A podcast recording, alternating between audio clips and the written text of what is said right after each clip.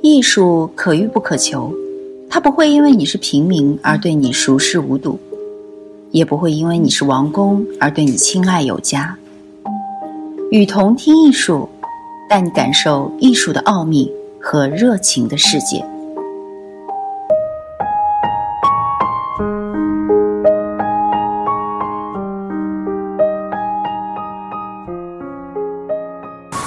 艺术的价值取向。作者彭峰，有关艺术作品的价值评判的争论从来就没有停止过，在当代艺术界中有愈演愈烈的趋势。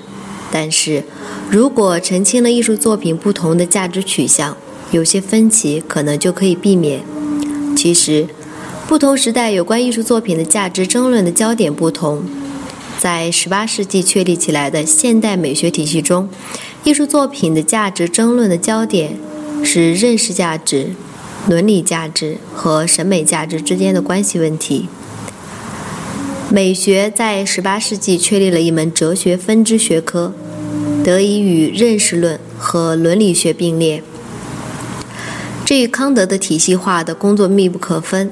康德将人们的全部认识、认识的能力分为知、情、意，他们有各自不同的领域和价值的追求。认识价值来源于知性对真的追求，伦理价值来源于义对善的追求，审美价值来源于情对美的追求。艺术作品一种重要的文化形式，其价值也可以区分为认识、伦理和审美三个方面。在理想的情况下，艺术作品这三个方面的价值是可以统一的。十八世纪的启蒙思想家曾经将古希腊的艺术确立为理想。席勒在《美育书简》中就不遗余力地称赞古希腊艺术。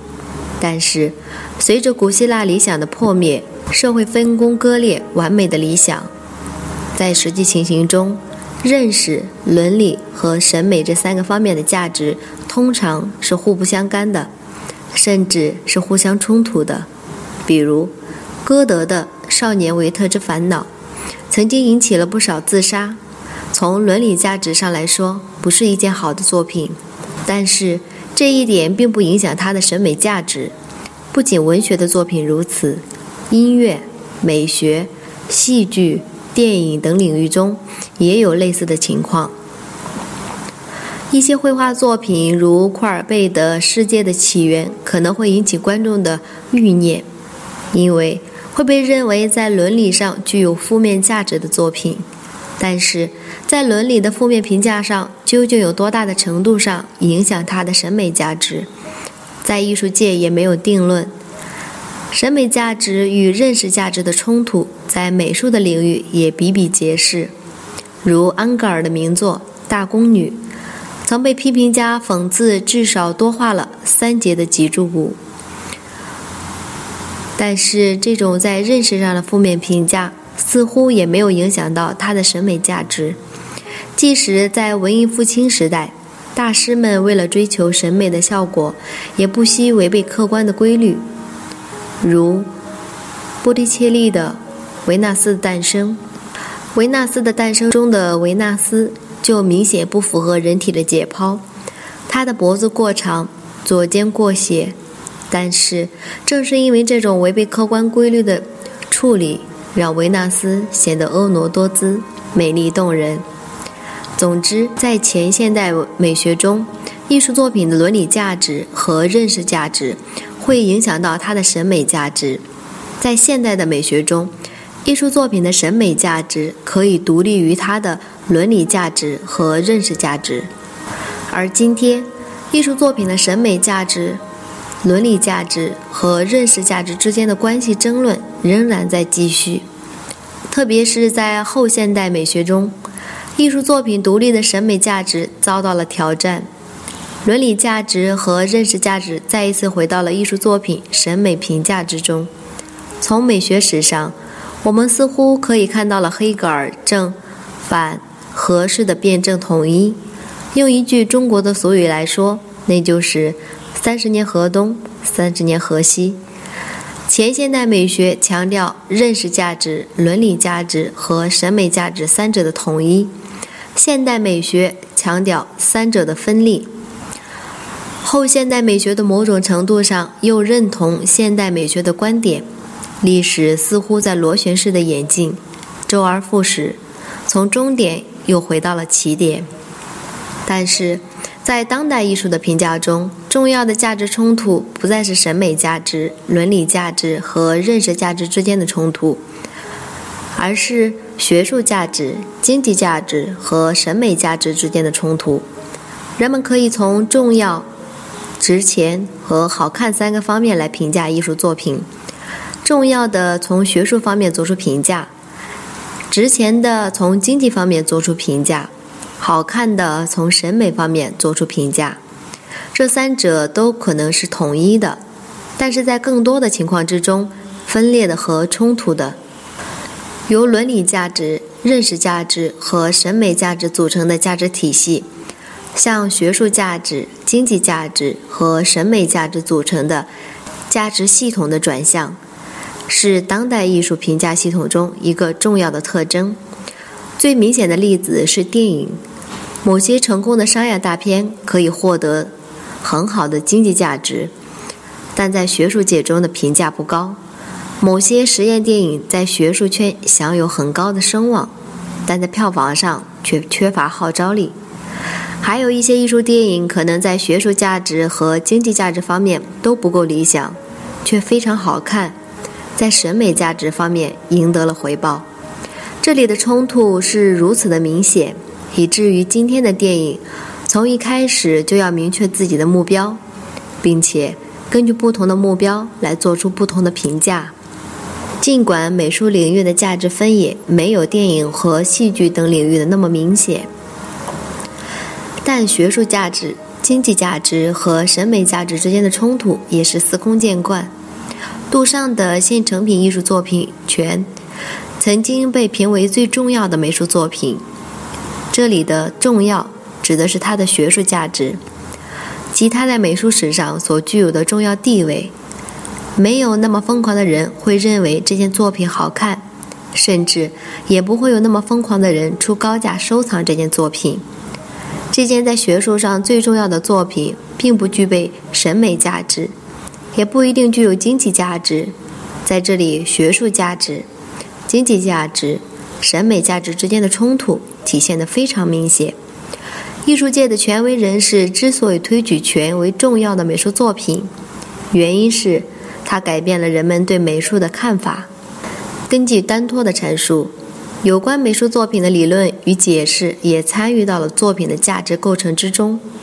杜尚的权之所以重要，是因为他围绕他的理论，一道宣告了绘画的死亡和美术的终结。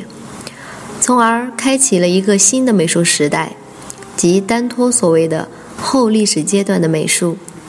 权的重要性正体现在它所具有的划时代的作用。总之，杜尚的权以一种极端的方式体现了美术作品学术的价值。这种学术价值与经济价值、审美价值毫无关系。具有审美价值的作品不一定具有学术价值和经济价值。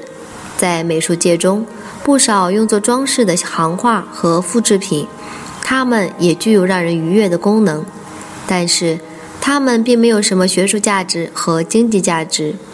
一九九四年，前卫艺术家科马和梅拉米德开始了他们的“人们的选择”绘画的项目，后来又从绘画延伸到了音乐。科马和梅拉米德创作了不同国家的人们喜欢的作品，他们也被认为是最美的作品。从绘画本身来看，科马和梅拉米德的作品没有多少贡献，因此没有多少学术的价值。至于他们的经济价值如何，目前还没有得到相关的数据，无法定论。但是，他们与时代屡创天价的艺术作品相比，在经济价值上一定是相形见绌。弗洛伊德的沉睡的救济金管理员曾曾经保持了世界艺术家的最高拍卖记录。科马和梅拉米德的作品肯定比弗洛伊德的好看，但不一定比弗洛伊德的价钱和重要。不可否认，随着经济形势的不断演进，虚拟经济日益发达，经济价值与实用价值之间的不相对称性，不同的领域都有所体现。艺术领域的虚拟经济的活跃领域，因为艺术作品的价值不能依据一般的劳动力来衡量。当艺术在十八世纪由传统的供养人体系转向市场体系的时候，艺术家就懂得了通过创造来增加的作品的价值。创造是天才的行为，可遇不可求。我们不可能根据一般劳动力来衡量它的价值。由于艺术作品的价值可以不依据一般劳动力来衡量，它们具有价值空间就比一般的商品要大得多。在虚拟的经济日益发达的今天，艺术作品的这种特性使它成为了经济炒作的绝好的对象。在虚拟经济发达的时代，在艺术市场出现经济泡沫是不难理解的。现在的问题是。在艺术价值体系中的学术价值、经济价值和审美价值之间的矛盾有可能统一吗？我们需要这种统一吗？这种统一能够推动人类的社会发展吗？也许我们可以继续幻想这种统一，但是历史的车轮一定会将这种幻想碾得粉碎。人类社会不可避免地走向了多元格局，我们将会迎来一个新的。开放的社会，在开放的社会里，人们可以确立不同的人生目标，可以根据不同的人生目标来衡量成功。于是，社会会将更多的人获得成功。就艺术价值体系来说，如果从学术价值、经济价值和审美价值统一起来的作用衡量艺术家的成功标准，艺术界中就只有一个人能获得成功。如果将他们分开来看，就至少有三个人获得成功。在开放社会将形成一种奇妙的均衡：有钱就没有名，有名就没有钱。要钱还是要名，取决于不同的人生追求。如果这种说法能够成立，艺术界的价值取向就由单一取向转向了多元取向。物以类聚，以人以群分。相应的艺术界将进一步细分为不同的群体，不同群体意味着不同的生活方式。在全球化将庞大的地球缩小为村庄的时候，多元的价值取向正在将地球上的生活的人们区分为无数个群体。远近关系将发生彻底的变化，与价值距离相比，物理距离将显得微不足道。感谢您的收听，我是雨桐听艺术的主播刘芳。把你愿意分享的文章发给我们，我们会分享给更多的人。也可以在我们节目的下方，或者是在我们官方的微博给我们留言。